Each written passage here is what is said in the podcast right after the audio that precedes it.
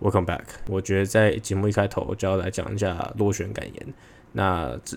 表面上算是说落选感言啊，但反正就是因为现在已经是五月三十一号，我们已经等到这一个月的最后一个工作天了。那根据之前渣打面试完那个 interviewer 跟 HR 他们讲的结果，是跟我说他会在五月三十一号，他们 aim to provide the result by the end of May，他们是这样讲的。但是目前到今天就五月三十号这一天，我都还是没有收到任何的 follow up 的消息。那我自己觉得，就是如果说我在今天，应该说明天五月三十一号没有收到任何通知的话，那我的我我正选的几率就会小很多。那如果觉得我现在觉得状况是这样，如果说我在五月三十一号之前有收到任何 follow up 的通知，就代表说我是正选；如果说我没有收到，那我就是被取。如果说我直接收到一个就什么 Thanks for your application。Unfortunately，什么什么之类的，如果是这样子的信件的话，就代表说我就直接被淘汰。那我自己觉得我现在机会已经是小很多了，所以就直接来讲的是，呃，目前我对这整个二零二三 interview 或者这整个申请二零二三 summer intern 的整体的看法，就是呃完全不及格，就是很多事情就觉得准备的有点太匆促，然后我也觉得也没有花很多时间去真正去 polish 自己。的 resume 到底有什么东西是可以改进的？所以很多事情都做的有点充足，但是我觉得在面试上面我已经做了相当大程相当大程度的努力了，就也没有什么好抱怨的。只是我还是会觉得自己是个废物。那因为对我觉得这件事情就是一个结果论，不管你本质上是不是个废物，但是你拿到一个很不错 offer，那你就是一个人上人。如果就算就算你本质上可能会有很多一些技能，但是你没有办法 apply 在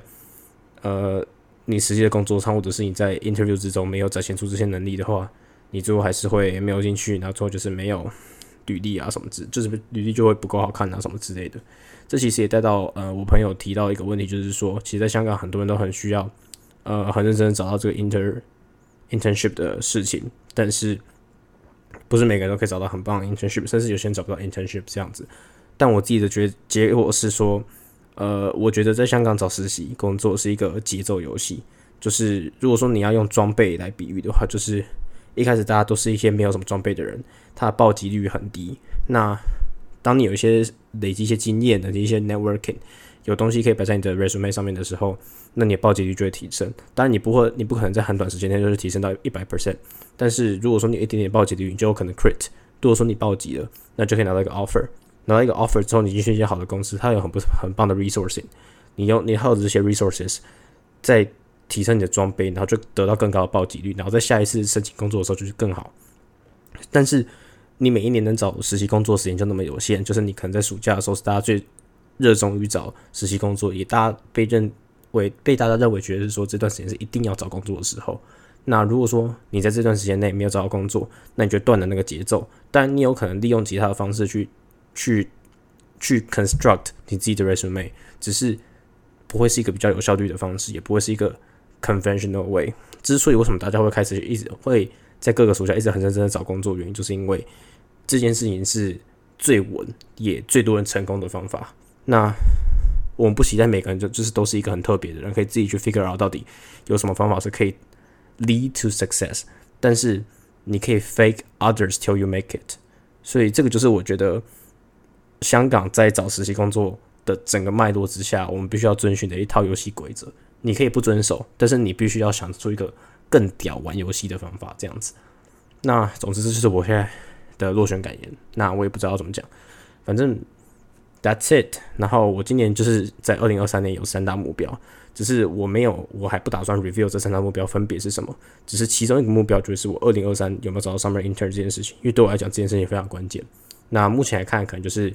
呃 X 第一个第一个 B best of three，第一个就是 X。那我自己觉得啦，这三个东西算是我觉得有完成任何一项，我都觉得很厉害的。所以好，我觉得现在 interview 的结果就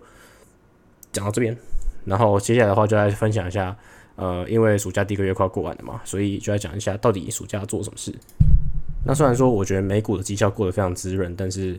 呃，在台湾的生活其实我自己没有过那么滋润。像我已经一个礼拜没有去健身了，因为我在这个礼拜就是应该说从两周之前面试完之后，我就自己觉得说。呃，我在等结果这当下，我会超级超级焦虑。不管我在做什么事情，只要我没有在认真 focus 在一些我自己想做的事情，是就我自己想要认真做的事情的时候，我就会开始去想东想西，然后就变得很焦虑。那因为健身这件事情，就是你当下绝对不可能有其他你需要动脑的事情做，因为你健身就是祈祷说健身非常无脑，你只要去动，你只要去做动作而已，不需要去动你的头脑。所以在我健身当下，我通常都是会觉得还颇颇 anxious 很很焦虑，然后也不知道就是在想东想西那种状况。所以我已经一个礼拜没有去健身，原因就是这样子，我就可能要等到呃扎达这边的结果出来之后，我再决定说到底要不要去健身这样。那呃，我在五月大部分的行程，虽然说美股很滋润嘛，但是我我觉得我在五月的行程是非常呃枯燥乏味的。我自己个人的行程规划上是没有分平假日，就是不管平日还是不管假日，我都是自己去做自己的事情。然后我一天大概花了，我绝对比在像新加坡的时候花更多时间在学习这件事情上。那我自己觉得是说，就是我我先大家讲一下我每一天的 schedule 是怎么样哈。就早上我大概睡到九点半十点起来，然后我每天早上第一件事情打开电脑就一定是先去 lead code，把当天的 al 的 algorithm 的那个 daily challenge 的题目做完。就是呃 lead code 每年每天早每天都会选择一个呃题目来当做你的 daily challenge，但他们说你完成一个月内每一道题目的话，他就会给你一个 badge，但它就是一个一个纪念品。一个 virtual 的纪念品这样子，但是反正我现在就是觉得说，因为我反正我每天都要练习 deco 的题目，那反正 daily challenge 就是给我一个呃算是 daily routine 的那种感觉，那让我可以去 stick to the plan 这样子，所以那是我每天早上起来的第一件事情，然后做完那件事情之后，我才会去刷牙洗脸，结束之后我再看时间，如果说时间允许，然后没有去呃健身的话，就如果说我去健身就去健身，然后没有去健身的话，就会在家里先读书读到在十一点半十二点。中餐时间之后再出去吃饭这样子，那中餐时间出去吃饭完，大概我只吃三十分钟吧，我就会去紧接着我下午的 study session。那我 study 下午的 study session 通常可以分成两个部分，就第一个部分会在一间我自己比较喜欢的咖啡厅，就是可以让我久坐的咖啡厅。那我再会读到下午的两三点之后，读到一个段落了差不多了，我再回家里继续读第二部分。那因为在家里的话，我可以开声音嘛，我就不用戴耳机，所以通常我在家里会看一些。需要影片辅助的教学，例如说一些 development 或者是一些其他 Coursera 上面的课程，我就会在家里看。那如果说我在咖啡厅的时候，那种呃，我要不就是放声音要戴耳机，或者是呃，我觉得戴耳机比较不舒服的时候，我就会在那个地方选择 l e c o 这样子。那我就可能在那边做两三个小时 l e l e c o 这样子。那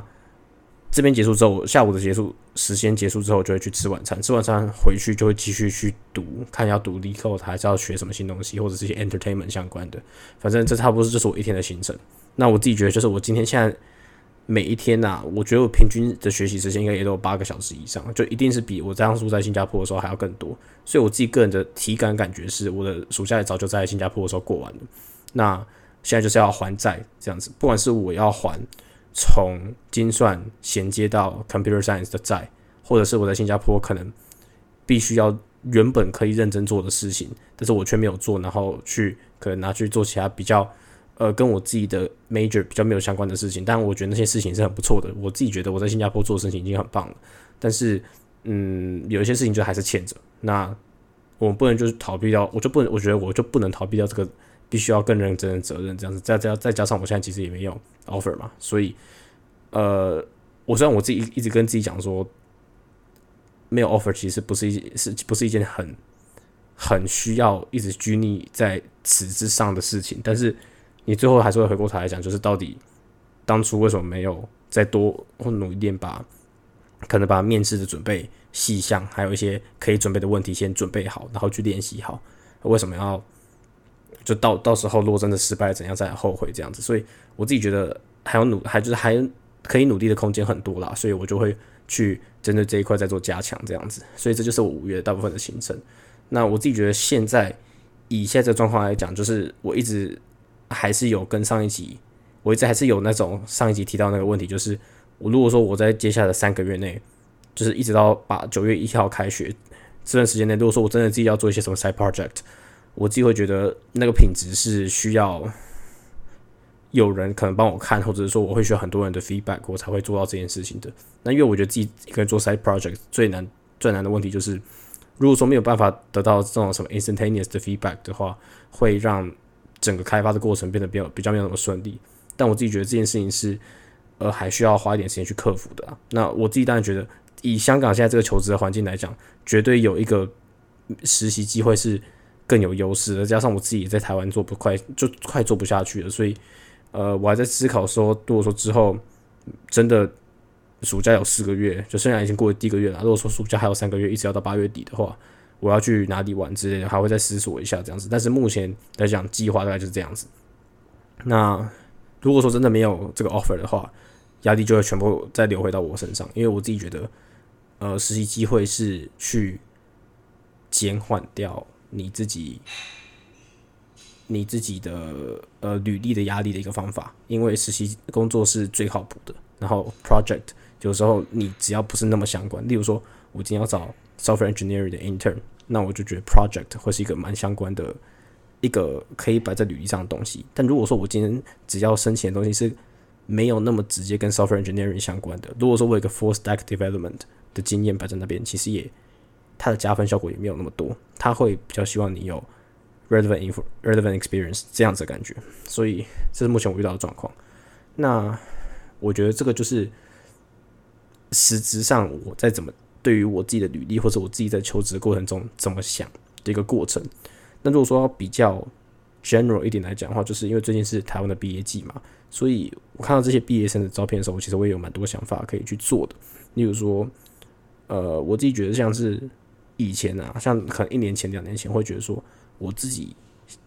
我会思索说我自己到底要怎么样成为什么样的大学生。那我自己的对标的标的可能就是同年级的人，或是大我一届的人。那不管在那个时候，不管是对。跟我同年纪人还是大我一届的人，他们都还是大学生，他们还是在学生，所以现在就感觉就是你现在想要对标的标的，是从一个在学生变成大学生，但是你又没有办法完全脱离在学生的那个身份，因为毕竟我还有两年才会毕业，所以变得像是有点说，如果说我要以我自己是 CS 学生的角度来看，我觉得我应该要做到，就是我自己问我自己的问题是：如果说我要成为一个 CS 学生，或者我要成为一个 qualified 的 CS 的学生，我应该要。做到什么？那这是一个在学生的身份。那如果说我要跟我自己同年级的人比较，那我就觉得说，那如果说身为一个毕业生，我必须要会有什么样的技能？我 networking skills 应该要怎么样？或者是我的这种 soft skill set 是应该要怎么样去构筑的？所以这就是另外一个很 ambiguous 的过程，就是到底我是要在这个甜品的哪一段，或者我要在这个光谱哪一段，我必须要做什么样的事情？才能达到这件事，然后我要到底要做什么才可以更实际一点的拿到明年很不错的 intern offer？所以这是一个还蛮我自己觉得到目前也是还没有解决、还没有得到一个 solution 的问题，所以可能再花一点时间去探索这一块。只是我觉得目前我我现在已经定下新的想法，就是我大概已经看了一下，如果说有网络上有资讯的话，我大概已经有看了一下，就是明年如果要申请 summer intern，到底要丢哪些 positions 这样子。那我就觉得说，如果说我要把说任何 finance 相关的，有有一点 finance 或是有一点，呃，假如说 economics 相关的东西去剔除掉的话，我觉得我能丢的东西很少。因为我觉得今年最大一个问题是我今年 summer intern 其实有尝试丢一些 finance 相关的工作，但是我真的是一个都丢，我真的是一个都丢不到诶，就是我连 inter 我我连 interview 的机会都没有，我就觉得说，其实我在 finance 这条路上应该不会走得太好，所以我就想要说我 focus 在。Software engineering 上面，那我就觉得说，我因为我已经大人家一岁了，所以我应该要比现在这个 CS 的二年级学生要再做更多一点，这样子。OK，这就是目前求职计划。然后来讲一下电影好了。呃，上一集有讲说，我之后应该会去看，在这段时间内应该会去看 Little Mermaid 跟 Fast X。那 Fast X 我觉得是一部大烂片，所以它就有点像是 Avengers。那我自己觉得 Fast Fast and Furious 这个系列早就在呃第七集。的时候就结束了，所以如果说你还没有去看，然后你想去看，就我是建议不要去看。然后《Little Mermaid》，我甚至是连时间都没有，因为《Little Mermaid》我看了很多影评，我自己觉得说那影评都感觉太假了。那那些影评其实好像就点到我那个时候在还没有上映就讲到的问题，就是呃，这个角色真的太平面了，所以你很难，就是有一些动画做的很奇怪，再加上这个主角，我知道他很会唱歌。我知道这个演员，这个选角会唱歌，但他就不是演员的料。那你要知道，Disney 真人版它是一部电影，所以你这个人不仅会唱歌，你也要会，你真的要会演一戏。但是我只会唱歌，那我就不需要来看电影的。所以去看待一个 musical 跟看待一部电影的标准是不太一样的。但很明显的，小人小美人鱼好像就没有达到这样子的标准。所以目前状况来讲，就是我不会去看《Little Mermaid》，然后我也没有时间去看《Little Mermaid》。那就是这样，OK，电影结束，然后期待暑假的呃《Mission Impossible》，然后再期待之后的《Openheimer》，就这样。那我觉得最后一件来讲的事情，就是目前最近的国泰航空的事情。那我就不再赘述，或者我不再重复到底国泰航空这件事情处理的怎么样，还是呃，到底偷偷偷偷录有没有问题啊？还是说，其实就是不管怎么样，其实就是有问题。是，但是我就再讲一次，就是我自己觉得这件事情，如果说只是把这些空服员炒掉。我并不觉得这是一个很好的 PR 效果，但我觉得炒掉是最后，就是我觉得这件事情不管怎么样，中间不管怎么样发展，最后这几个空腹一定会被炒掉。但是如果说你要在事件发生的二十四小时内把这些人炒掉，那就是会给我觉得国泰航空给我的印象就是，他只是想马上解决呃制造问题的人，他从来没有想要解决问题。因为我我相信啊，如果说真的有，就是我觉得这个问题有点已经不像是航空公司内部的问题了。就是歧视讲普通话的人这件事情，其实我觉得是香港的系统性因素。就这件事情，就有点像是你去欧洲的时候，我们会一直会听到什么欧美会有人去歧视黄种人、歧视亚洲人等等等之类的，就一定有。但是我们知道歧视是不好的事情，但是你也没有办法去制止这件事情发生啊。所以通常我们在假设我们去去出国旅游的时候，我们在网络上看到这些资讯，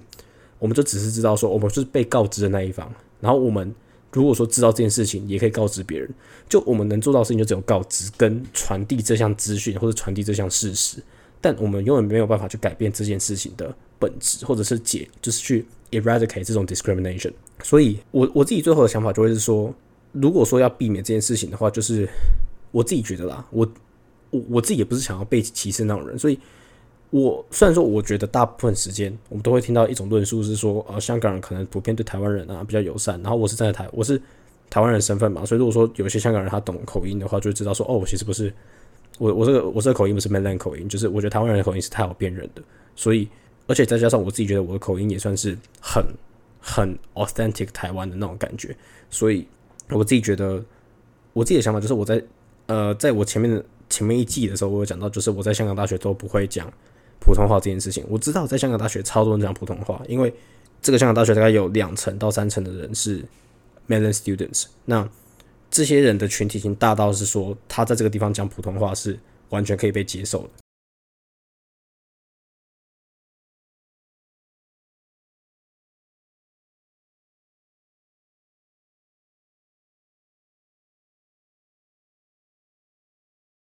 所以。这看起来就是像说，这好像就是有点那个时候我们在新加坡遇到的状况，就是在新加坡这个地方，你是不管讲英文还是讲普通话，或是讲 Hokkien 或者讲 Cantonese，到我们都可以预设那个店员听得懂。但是因为新加坡这个地方多国语言的这个环境已经被，还有这多国语言的教育的知识的的概念之下，我觉得讲很多种语言已经是一个非常自然的事情，起码比香港还更自然。但香港就是通常你就只会去。你假如说你是香港本地人，不管你是不是在学校，或是你在学校外面，你都讲普广东话。但是你在我我自己觉得，就是我在学校里面的话，我一定都会讲英文。为什么？因为我的初衷一直都是觉得说，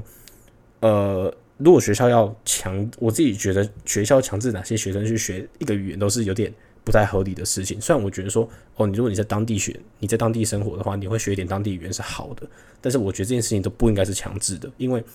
香港就有两个官方语言，一个是广东话，一个是英文。所以理论讲起来，英文在呃，我觉得自己是觉得在香港岛应该还是可以活得了，而且是可以蛮 accessible 的。那我自己觉得说，在学校讲普通话是一件非常没有什么道理的事情。主要原因就是因为我觉得在香港本地，对于香港本地人来讲，他没有任何学习普通话的必要。我不管你政策是怎么，就是你的政策怎么定，那个是另外一件事情。你要怎么样融入整个 mainland，那是另外一件事情。但我自己觉得就是。我在那个地方，就是这个地方，你要学，你强迫本地人去学一个其他地方的语言就很奇怪。所以，呃，我自己觉得在香港大学讲普通话，我自己觉得是非常非常奇怪的。所以我自己都会讲英文。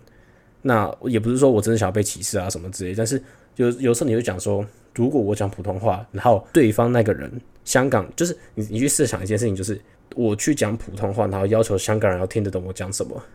就很奇怪吧？就跟你今天去日本，然后对一个日本人讲英文，你知道日本人英文的口述能力表达不太好，但是你会觉得说，但为什么这个日本人日本英文那么烂？然后你会对你会因此生气，不是很奇怪吗？所以我觉得在香港大学或在香港讲普通话也是一样的道理。你对一个根本不需要知道这个语言的、不懂这个语言的人，然后因为他不懂这语言，然后你可能觉得有些恼怒，或者会把这件事情视为把这个人应该要懂这个语言视为理所当然的话，就觉得说，嗯，有点奇怪。所以我自己的建议就是不要在香港讲普通话，尽可能不要。那我觉得这件事情就是。因为现在香港对于大陆的印象不是到一个很好的的时候，所以你要去 avoid 这件事情的话，就是不要讲普通话。我觉得结果就是这样子。我之前的朋友去香港的时候，我也会跟他讲说，呃，我不能保证你在香港讲普通话。我可以觉得说你在香港讲普通话，大部分时候会通，但是我不能保证你在香港讲普通话不会被歧视，或者不会有差别待遇。就大部分时间，我觉得你讲英文是最保险的。但你讲你会讲你会讲广东话是最好，但是如果你会讲广东话，你也不会问我这个问题。所以。这就是目前香港的状况是这样子的。那我自己觉得，那些人会觉得说，哦，因为国泰航空某一个空服员歧视讲普通话的乘客，或者是歧视英文讲不好的乘客的时候，我然后而拒做这间航空公司，那我就觉得，你就我觉得你算是有点不理性的消费者，因为你不是因为这个公司它提供的服务品质不佳而拒做，就你你不是一个就基本面基本面没变啊，就如果说。它就只是一个，你只是从一个网络上或是一个社群媒体看到这件事情发生，你就觉得说，哦，这是一个天理难容的事情，而去做这件事情的，而去做这航空公司的话，老实说了，我自己觉得航空台国泰航空公司算是票价蛮便宜的航空公司，所以你可能就会被选被迫选择比较贵的航空公司，或者是选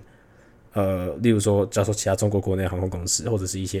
如果说要飞回国内的话，就要选选其他航空公司，因为我自己觉得，如果要从香港飞回国内的话，国泰算是一个蛮重要的枢纽，这样子，所以。啊，这就是我对这件事情的看法了。那我觉得歧视这件事情一定是不好的，只是我自己觉得，在这个世界上，有时候你比如说你真，你当然有可以有伟大抱负去改变歧视这件事情，但是我自己觉得更聪明的人应该会去选择说，到底要怎么样避开这个歧视，也是一个很不错的方法。就这样，所以这一集的分享差不多就到这边。那如果说我在明天有收到任何有关于渣打的通知，我会再补录一段，然后把这个合同带在摆在这一段录音档最后边，就这样。OK，拜。